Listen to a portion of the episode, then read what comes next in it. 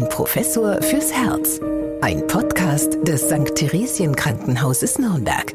Ich begrüße Sie sehr herzlich zu unserem Podcast Ein Professor fürs Herz mit Professor Dieter Ropers, Chefarzt der Medizinischen Klinik für Kardiologie und internistische Intensivmedizin am St. Theresien Krankenhaus Nürnberg und Anja Müller. Unser Thema heute ist ganz aktuell, Herz- und Klimawandel. Und dafür haben wir uns heute auch mal einen Gast geholt. Es ist Dr. Volker Schrader, Kardiologe und Psychotherapeut. Und er hat hier in Nürnberg eine Gruppe der bundesweiten Initiative Health for Future mitgegründet. Also A-Health, das englische Wort für Gesundheit.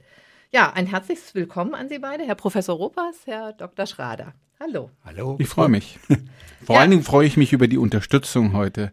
Wir haben viele Patienten auch gemeinsam betreut und er hat sich eben über die reine Kardiologie hinaus auch mit anderen Dingen beschäftigt, wie eben den Klimawandel und die Beeinflussung der Gesundheit, der Herzgesundheit. Und ich freue mich sehr, dass Volker Schrader heute bei uns ist. Ja, ich freue mich auch. Ja, Herr Dr. Schrader, Fridays, Fridays, for Future, das ist inzwischen wohl vielen schon bekannt als Bewegung junger Menschen, die auf die Folgen des Klimawandels aufmerksam machen. Aber was ist denn jetzt eigentlich Health for Future? Health for Future ist entstanden aus der Überlegung, dass Ärzte eigentlich Stellung beziehen sollten zu Umweltfragen und wir sind solidarisch äh, mit Friday for Future und rufen die Ärzteschaft auf, Stellung zu beziehen. Mhm. Also jetzt äh, speziell beschäftigen Sie sich auch wahrscheinlich mit den Folgen des Klimawandels für die Gesundheit? Mit den Folgen, ja, aber auch natürlich mit der Prävention von Krankheiten. Mhm. Die Frage an Sie beide, spüren Sie denn in Ihren Sprechstunden bereits die Folgen des Klimawandels, also gesundheitliche Einschränkungen, die damit einhergehen? Ein typisches Krankheitsbild gibt es nicht wir müssen da ein bisschen forschen anhand der Vorgeschichte und anhand von Laborwerten oder anhand von Lungenfunktionen. Da kommen wir jetzt ja nochmal im Einzelnen drauf, was so die Komponenten sind. Äh, Herr Professor Ropas, merken Sie schon was? Gut, ich meine, wir haben natürlich in den letzten Jahren auch viele heiße Sommer erlebt und das ist auch schon immer eine Herausforderung gewesen für viele Patientengruppen, gerade die Älteren, die äh, auch natürlicherweise ein geringeres Durstgefühl haben und dadurch eben Austrocknungsprobleme entwickeln, die dann halt äh, zu Verschlechterungen des Allgemeinzustandes führen, Nierenfunktionsstörungen, auch Störungen des Bewusstseins und die dann eben ins Krankenhaus eingewiesen werden müssen. Und das sind wahrscheinlich gefühlt mehr Patienten als äh, zu Beginn meiner ärztlichen Tätigkeit in den 90er Jahren. Aber das ist vielleicht auch nur ein Gefühl.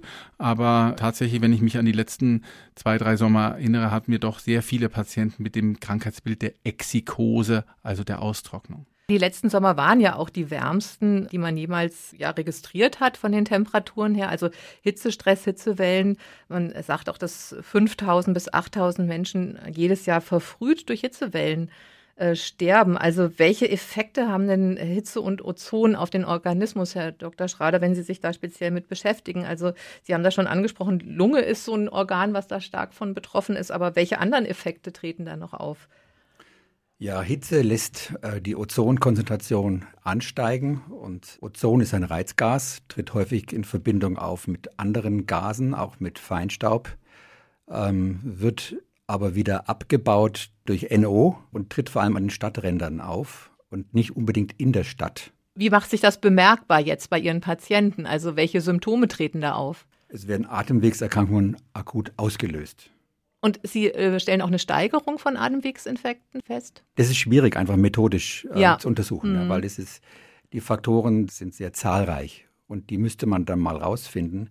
Und es ist auch nicht gelungen, das so genau zu machen. Und was die Hitze angeht, äh, Herr Professor Robers, Sie haben es schon gesagt, es sind dann mehr Krankenhauseinweisungen. Da sind vor allem auch ältere Patienten betroffen. Aber es betrifft ja auch Kinder und Säuglinge. Warum denn diese Personengruppen? Die ganz Kleinen sind ja darauf angewiesen, dass man sie auch von außen halt äh, mit Flüssigkeit versorgt. Die haben eine sehr hohe Verlustrate von Flüssigkeit über die Haut, weil die Körperoberfläche im Verhältnis zur Größe relativ groß ist. Also diese, wir nennen das Perspiratio, diese Verdunstung von Flüssigkeit, die ist da relativ hoch und deswegen muss das ausgeglichen werden. Der Kreislauf ist hochgeschaltet. Die Herzfrequenz bei äh, Säuglingen und Kleinstkindern ist ja viel höher als beim Erwachsenen. Das heißt, der ganze Kreislauf ist hyperdynam und braucht deswegen entsprechende Flüssigkeitszufuhr. Und bei den sehr alten Patienten ist es eben das, was ich schon gesagt habe, nachlassende Durstgefühl, was eben dann zur Austrocknung führt. Und das hat dann unter Umständen schon sehr relevante Folgen, wie zum Beispiel auch Nierenversagen, ja, was dann relativ mühsam im Rahmen eines stationären Aufenthaltes wieder ausgeglichen werden muss. Also das ist eine sehr, sehr häufige Einweisungsdiagnose, die wir in den Sommermonaten haben. Und äh, um auf das Ozon nochmal zurückzukommen, es gibt natürlich auch Menschen, die ausgesprochen sensibel darauf reagieren. Neben der Atemnot, die sie entwickeln, gibt es ja auch Kopfschmerzen, so eine Art Benommenheit. Und nicht umsonst ist es ja so, dass auch von den Ordnungsorganen diese Ozonwerte gemessen werden und dann auch bei bestimmten Grenzwerten, wenn die überschritten werden, werden ja dann im Radio Aufrufe gestartet, dass man zum Beispiel in den späten Nachmittagsstunden besser nicht zum Laufen geht, zum Spazieren geht, wenn man mhm. eben sensibel ist auf diese Reizgasbelastung mit Ozon. Also das ist ein relevantes Problem, das sehe ich auch und Patienten klagen immer wieder in den Sommermonaten über diese Phänomene. Jetzt ist ja unser spezielles Thema das Herz. Diese beide sind Kardiologen. Also welche Folgen könnte denn das auch fürs Herz haben, diese Extremhitze? Gut, es ist natürlich eine Kreislaufbelastung, definitiv. Und wenn man vorgeschädigt ist, wenn man eine Herzschwäche hat zum Beispiel, dann kann es unter diesen extremen Temperaturen dann eben auch zu einer manifesten, wie wir das nennen, Dekompensation, also akuten Verschlechterung der Herzleistung kommen. Und auch diese Patienten äh, müssen dann ins Krankenhaus. Es ist auch so, dass es Daten gibt, dass es äh, durchaus bei stark erhöhten Temperaturen im Sommer zu mehr Myokardinfarkten kommen kann, weil vielleicht auch die Flusseigenschaften des Blutes andere sind. Also da ist eine ganze Latte an möglichen Erkrankungen denkbar. Wenn Sie zum Beispiel auch sehr viel äh, Flüssigkeit verlieren durch den Schweiß, kommt es zu Elektrolytstörungen, Blutsalze kommen durcheinander, zum Beispiel Kalium. Wenn man dann Kalium verliert, kann vermehrt Herzrhythmusstörungen auftreten, äh, Vorhofflimmern und diese Dinge. Also da besteht tatsächlich ein relativ enger Zusammenhang zwischen Temperatur und den Auftreten von Herzrhythmus und Herzerkrankungen im Allgemeinen. Nun könnte natürlich eine oder andere sagen, ja, aber ist doch schön, wenn wir so einen tollen warmen Sommer haben. Im Moment ist es ja gar nicht so toll mit dem Sommer gerade. Manche fahren ja auch extra in Länder, wo es besonders heiß ist, damit man da auch wirklich das Gefühl von Sommer hat. Aber wenn wir uns doch zukünftig auf mehr Hitze einstellen müssen, wie müssten wir denn da auch unser eigenes Verhalten anpassen, Herr Dr. Schrader? Was empfehlen Sie denn da zukünftig? Ja, wir müssen uns auf uns selber achten. Wir müssen ausreichend trinken, müssen Sonnenschutz betreiben, nicht der Sonne nicht aussetzen, nicht hohen Temperaturen aussetzen. Wir müssen gucken, dass die Räume, in denen wir, in denen wir arbeiten, klimatisiert sind. Einen Hut aufsetzen zum Beispiel. Und uns überlegen, was kann man vorsorglich tun, damit die schädlichen Auswirkungen von Hitze in der Stadt nicht so existieren, indem man sich überlegt, was ist eigentlich gut für die Stadt? Mhm. Sind es grüne Inseln zum Beispiel? Ist es eine Verkehrsberuhigung? Ist es eine Überlegung, mehr mit dem Fahrrad zu fahren? Genau, also wie Sie schon gesagt haben, man muss eigentlich das ganzheitliche Bild sehen. Ja. Also nicht nur das, was an schädlichen Einflüssen auf uns zukommt, sondern wie können wir die auch verhindern. Wie kann man die Gesamtexposition mhm. von mhm. Umweltgiften eigentlich verhindern? Und mhm. dazu gehört Ozon, aber auch vor allem der sehr giftige Feinstaub und NO2. Kommen wir mal zum Feinstaub. Das ist ja auch etwas, was sehr belastend sein kann, auch für die Atemwege, aber auch in Verbindung mit Pollen beispielsweise. Wie ist denn da der Zusammenhang? Also Feinstaub und Pollen machen, haben, haben das gleiche Zielorgan. Das ist eigentlich die Lunge. Und die Lunge, die reagiert damit, dass sich die Lungenbläschen zusammenziehen und machen Asthma. Das gilt auch für NO2. Beobachten Sie denn, dass Allergien zunehmen? Die Allergien nehmen im Allgemeinen schon zu, weil zum Beispiel auch Ruß und NO2 das potenzieren. Mhm. Es gibt auch andere Dinge, das potenzieren, aber vor allem Ruß und NO2. Hauptquellen sind dann wahrscheinlich Verkehr und Heizung. Alles, oder? was mit Verbrennung zu tun hat. Ja, ja. Mhm. Und da setzen Sie sich ja auch mit Ihrer Gruppe dafür ein, dass hier auch eine deutliche Verringerung in der Stadt stattfindet, beispielsweise vom Verkehr. Das wäre sehr schön, wenn es klappen würde. Ja. Tragen Sie denn selber auch dazu bei? Ich bin mit dem Fahrrad da. Ja, also das ist ja schon mal sehr, sehr vorbildlich tatsächlich. Ja, aber äh, Allergien ist ja auch ein Stichwort, was jetzt auch bei Herzbeschwerden immer wieder auftaucht. Wie ist denn da der Zusammenhang zwischen Allergien und Herzbeschwerden? Gut, ich meine, eine Allergie in der Extremform, ja, also wenn man vom allergischen Schock spricht, was ja auf bestimmte Nahrungsmittel zum Beispiel bei den einen oder anderen auftreten kann, ist es eine extreme Herz-Kreislauf-Belastung und bei vorgeschädigtem Herz kann das auch mal ein fatales Ende haben. Aber chronische Allergien zum Beispiel, chronisches Asthma, Bronchiale, was allergisch bedingt ist, führt natürlich über kurz oder lang auch zu einer verstärkten Belastung des rechten Herzens und kann auf diese Weise natürlich nachhaltig den Patienten äh, negativ beeinflussen. Oder aber Sie haben äh, Patienten, die aufgrund ihrer Allergielast regelmäßig auf äh, die Einnahme zum Beispiel von Cortisonpräparaten angewiesen sind. Und das ist wiederum ein Risiko für die Entstehung von Bluthochdruck, für die Entstehung von Diabetes. Und damit haben wir auch schon wieder zwei Risikofaktoren, die dann wieder Herzkrankheiten auslösen können. Also durch die notwendige Medikation, um die Allergie halt einigermaßen in den Griff äh, zu halten, kommen dann eben sekundäre Krankheiten auf, die eben das Herz belasten. Also da ist auch der Zusammenhang relativ klar. Ich möchte noch mal ganz kurz auch auf diese klimatischen Aspekte zurückkommen. Ein weiterer Aspekt ist ja auch der Stress, dem man heute ausgesetzt ist. Ne? Ähm, auch der Stress in der Stadt zum Beispiel bei viel Verkehr, aber auch der Stress, den wir jetzt mit der Pandemie hatten. Ich denke, das ist auch noch ein Punkt, der für mich auch zum Klima dazugehört. Da muss es auch irgendwelche Wege geben, muss man sich äh, Strukturen und Konzepte entwickeln, wie man dieses Stresslevel insgesamt in der modernen Welt herunterfährt. Ich meine auch die ständige Erreichbarkeit, ja, immer mit dem Handy, die Head-Down-Generation. All das führt wahrscheinlich dazu, dass wir in Zukunft auch mehr Herz-Kreislauf-Erkrankungen erleben werden. Stress in der Stadt bedeutet wahrscheinlich auch Lärm in der Stadt. Also äh, das ist wahrscheinlich auch nochmal ein bedeutender Punkt. Es gibt ja gute Studien, äh, wo in einzelnen Städten untersucht worden ist, das Auftreten von Schlaganfallen, Herzinfarkten an großen Kreuzungen im Vergleich zu kleineren äh, Sackgassen. Ja, und das ist tatsächlich eine Überhäufigkeit von ähm, diesen Ereignissen, wenn die Menschen, die dort leben, eben ständig diesen Stress, diesen Lärm Feinstaub spielt natürlich auch wieder eine Rolle, äh, ausgesetzt sind. Hm. Also ich hatte jetzt auch mal gelesen, dass Feinstaub und auch diese Lärmbelästigung auch dazu führen, dass mehr Fälle von Demenz auftreten. Ist das bewiesen schon? Gibt es da Studien dazu? Kann man überhaupt Zusammenhänge herstellen? Das ist, glaube ich, die Schwierigkeit auch, oder? Also so Ursache und Wirkung tatsächlich zu analysieren? Das ist schwierig und es gibt eigentlich nur so Überlegungen, wie kriegt man das raus eigentlich? Ja, man kriegt das raus am Tierversuch oder durch Exposition mhm. mit einem, also ein Freiwilliger natürlich, ja, aber man kann es, wenn man das versucht rauszukriegen, an Daten von Bevölkerungsschichten, dann wird es schwierig, weil das so sich so überlappt. Und äh, man redet ja eigentlich auch, wenn man die Gesamtheit von Risikofaktoren sich anguckt, vom Exposom. Also was ist da alles, womit ist der Patient oder der Mensch exponiert? Also auch mit Licht zum Beispiel, ja, Licht und, und Lärm und Feinstaub und so weiter und so fort. Und das macht alles Stress, den man gar nicht so gut abgrenzen kann von einem psychischen Stress. Ja. Mhm. Bei der Demenz weiß man es noch nicht so ganz genau. Man weiß nur, dass die kindliche Entwicklung und die fetale Entwicklung eingeschränkt ist durch Umweltfaktoren.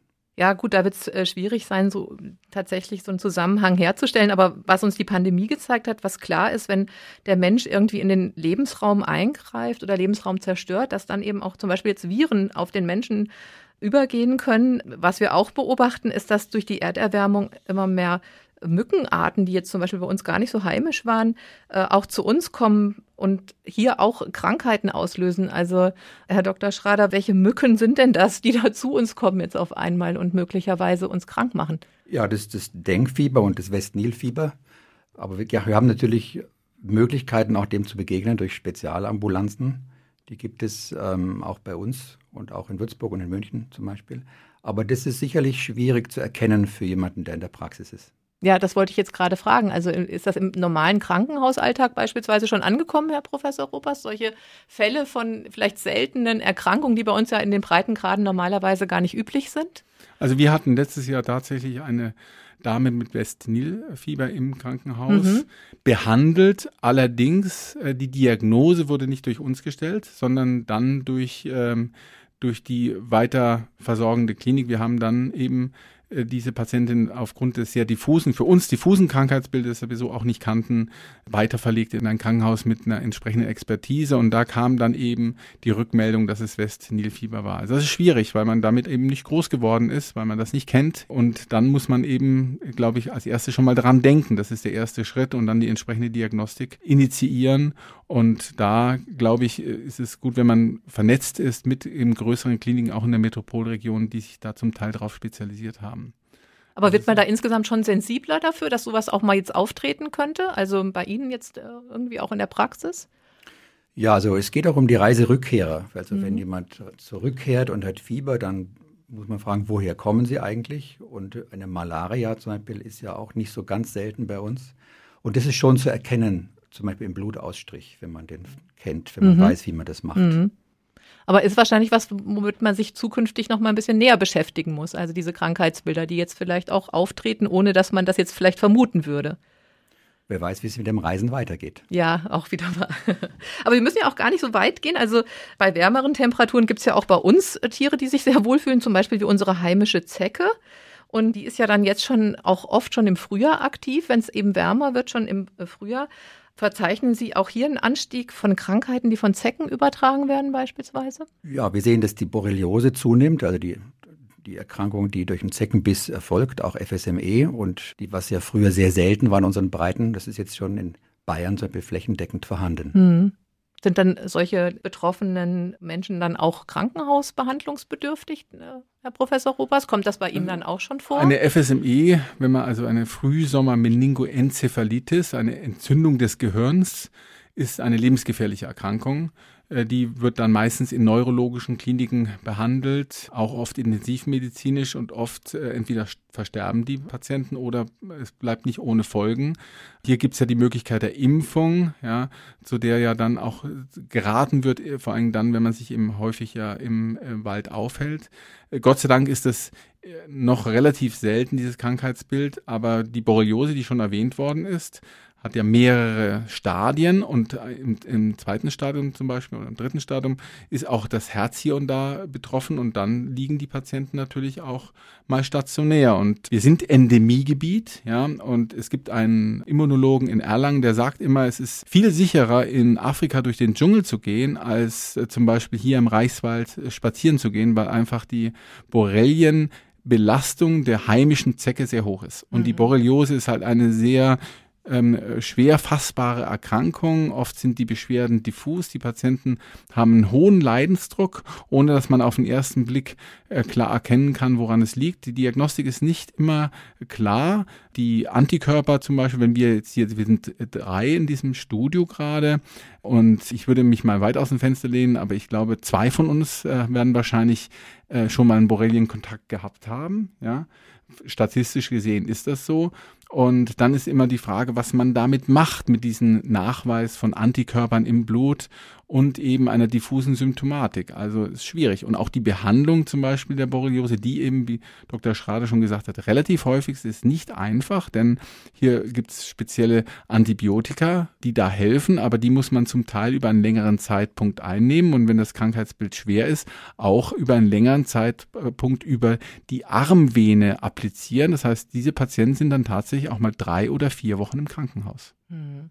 Also das ist gar nicht so einfach, hört sich das an tatsächlich. Ähm, wenn ich jetzt so eine Zecke habe, kann ich die denn eigentlich auch selbst weiterhin entfernen oder äh, müsste man da jetzt tatsächlich auch inzwischen schon ärztliche Hilfe in Anspruch nehmen?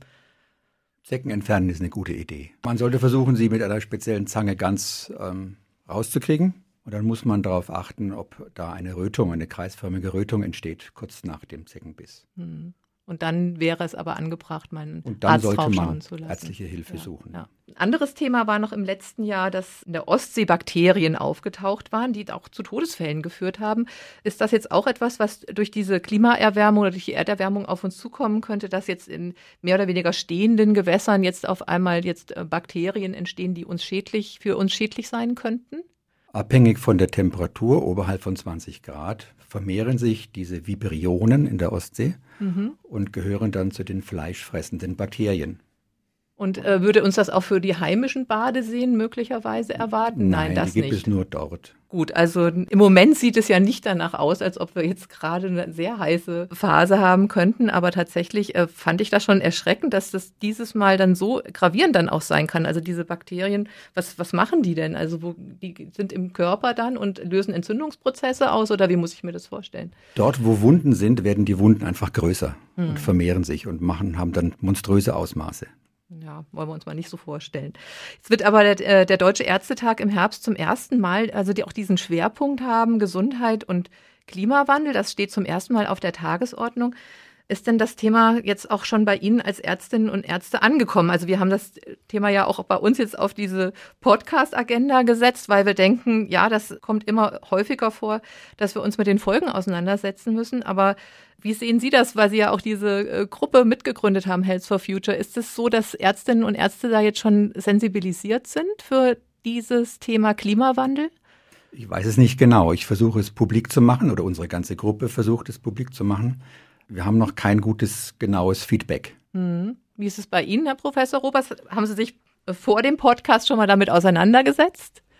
Also allenfalls indirekt, das gebe ich zu. Also so richtig bewusst einen Klimawandel-Aspekt mit Krankheiten verbunden habe ich ehrlicherweise noch nicht. Ja, ich denke, das ist eben auch gut, dass wir hier zusammenstehen und das besprechen, ja, und dass wir das auch nach außen transportieren. Wenn es der Deutsche Ärztetag auf die Tagesordnung äh, setzt, dann muss es doch eigentlich schon auch angekommen sein in der Berufsgruppe, oder? Sonst würde das nicht passieren, oder ist das jetzt wie so ein Pilotprojekt?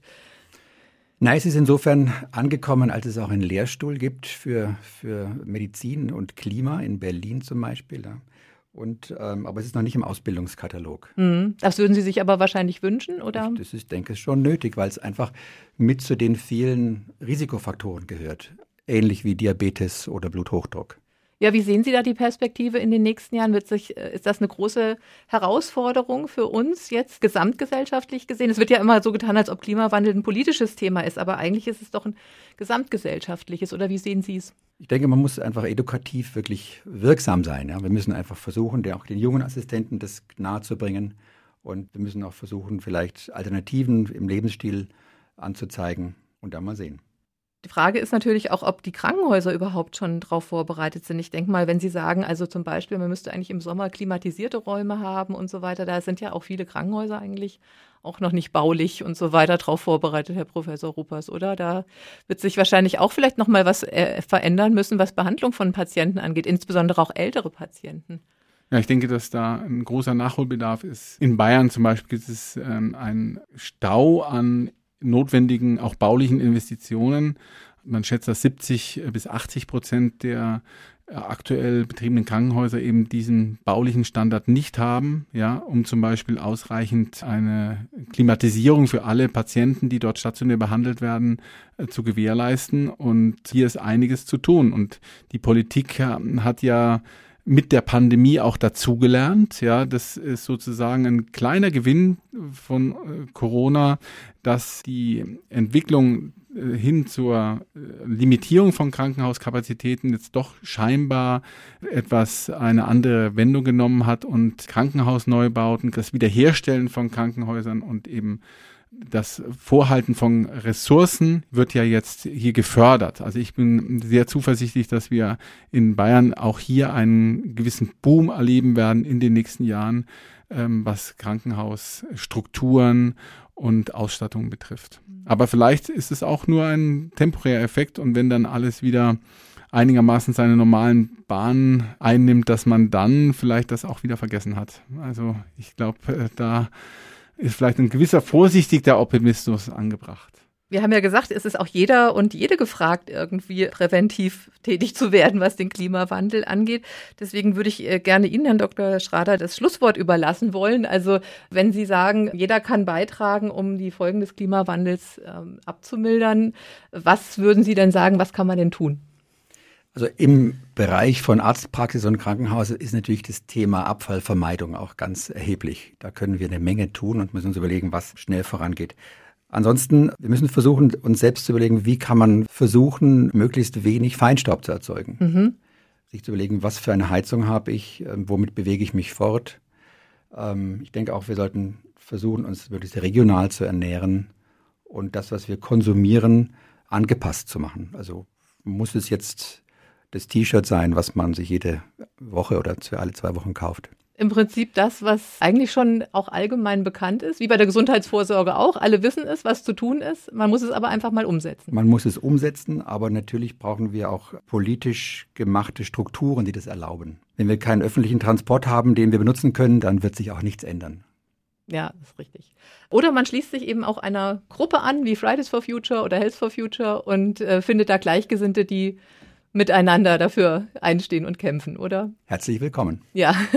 Aber ganz konkret, wenn ich da mal einhaken darf, wenn ich jetzt Ihr Projekt unterstützen möchte, was kann ich da tun? Kann ich da auch als Nicht-Angehöriger eines Gesundheitsberufes mich engagieren bei Ihnen? Und, und wie, wie komme ich da auf Sie zu? Gibt es da eine Kontaktadresse? Gibt es da einen Internetauftritt? Man findet uns mit Health über Health for Future Nürnberg und es kann jeder teilnehmen.